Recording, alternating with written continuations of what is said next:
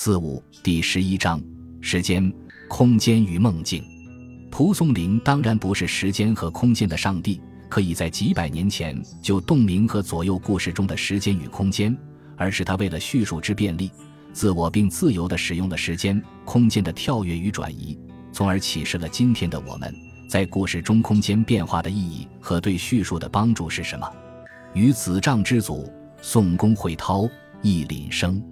一日病卧，见丽人持蝶千白颠马来，云。请复试。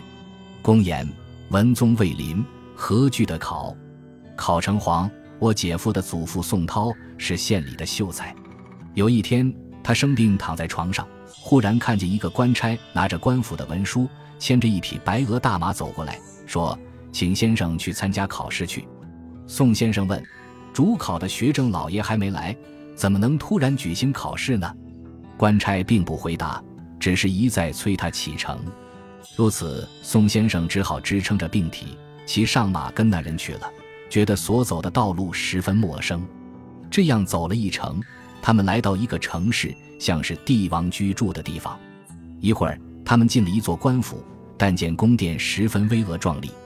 在这儿，我们读到的是一种千真万确，是我姐夫的祖父宋涛因病躺在床上的恍惚所见。恍惚是《聊斋志异》最重要的叙述方式。它通过人的恍惚带来的叙述变化，变得首先不仅是故事，而是空间之转移。故事的空间从最真实的我姐夫的祖父家，转移到了像帝王居住的城市和这个城市里的巍峨壮观的官府宫殿。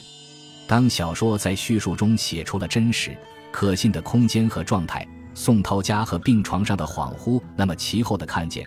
无论大堂上坐的十几个宋先生认识不认识的官员给他出怎样的考题，答怎样的卷子，绝封死后怎样的官位，再或生前死后的应验和准确，其实都已经没有那么重要了。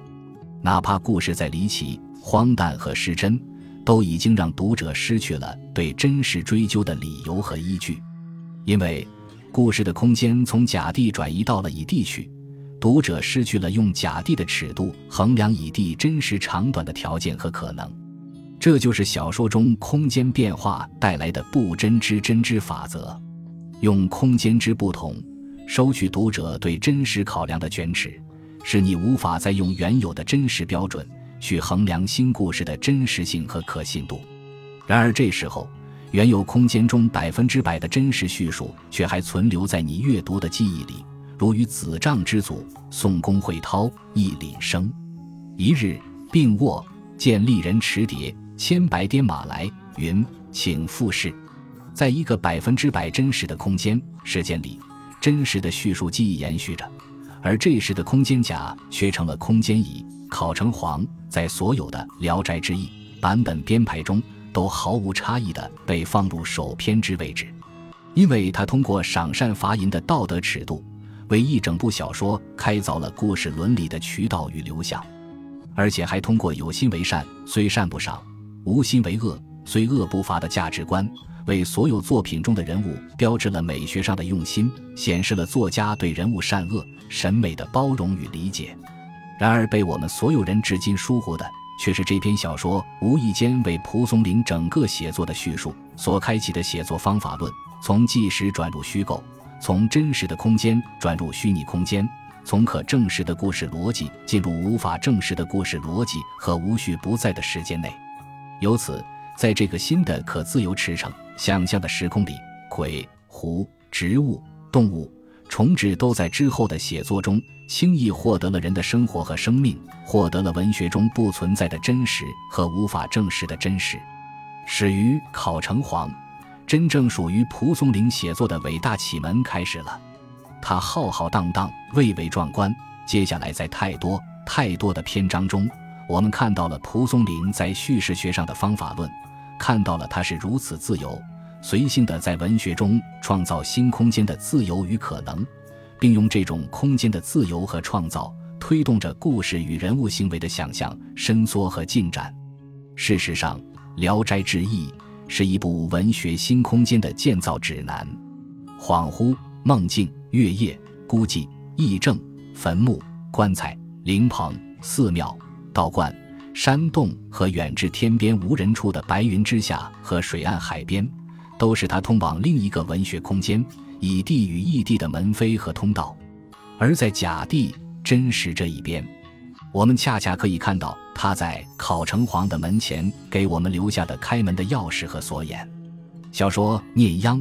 开头交代议论后的第二段是：“余乡王子训者，亦诸生。有族先生在都为齐吉太史，将往探讯。至庄北上，出济南，行数里，有一人跨黑卫，驰与同行。译文为。”我的同乡王子训是县里的秀才，他有位本家前辈在京城是位奇级的翰林院官员，于是准备去探望。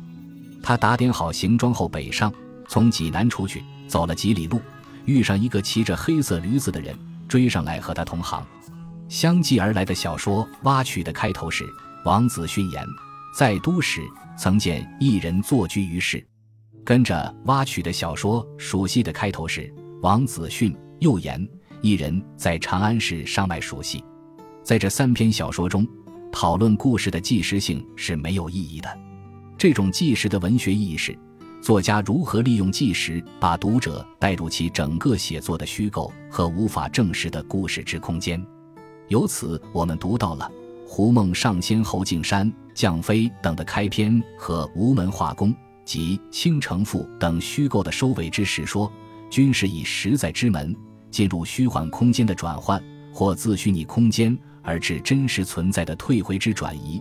自犹如开门回家或出门演飞之叙述，让我们一次次地看到了一个假地与乙地 A 空间与 B 空间的距离，都是一道门扉和门槛，且一目了然地让读者看到门扉的钥匙在哪儿，而那钥匙的旋转方向和密码是怎样的。在小说《狐梦》中。由于有毕一安转身进入虚拟的狐狸世界空间时，穿过了一道《青凤传》的美女狐狸的爱情门；上仙中的作者和几个好友进入狐狸空间时，穿过了病和医病的迷惑区和治愈区；而降飞则完全是作者本人通过梦境进入了一个花仙世界的异空间，为降飞也为我们与《红楼梦》留下了一篇艳丽的华章与绝唱。本集播放完毕，感谢您的收听，喜欢请订阅加关注，主页有更多精彩内容。